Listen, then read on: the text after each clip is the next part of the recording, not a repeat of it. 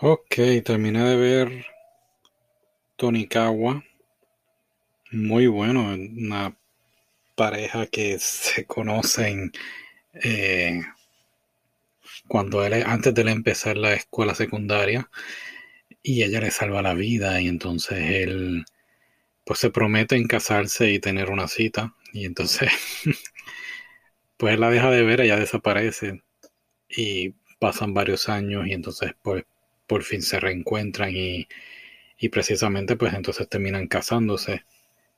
Y ahí es que empieza pues todo pues todo el anime eh, cómo conllevar un matrimonio qué es un matrimonio pero te lo ponen en una forma jocosa divertida eh, y a veces diría yo está inocente.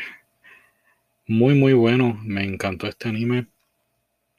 Es basado en un manga y no lo he leído pero me han dicho cosas fantásticas del manga que es un poquito más pues intenso, un poquito más para adultos diría yo. Eh, desconozco, es una serie original de Crunchyroll, desconozco si vayan a hacer temporada 2.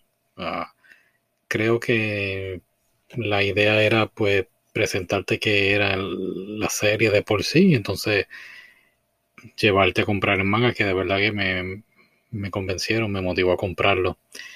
Lo otro es, mucha gente se cuestiona de dónde ella salió, pues obviamente en el primer episodio te lo explican, ella es la, podemos decir así, la reencarnación de, de la historia que te hacen al principio, que es sobre una hija de un shogun, si no me equivoco, que entonces asciende a la luna y luego baja.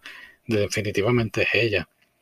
Así que, pues me cuestiono si ahora irán a hacer una temporada 2 explicando esto o lo dejarán ahí. Así que, pues, eso es todo. Thank you for listening. Gracias por escuchar.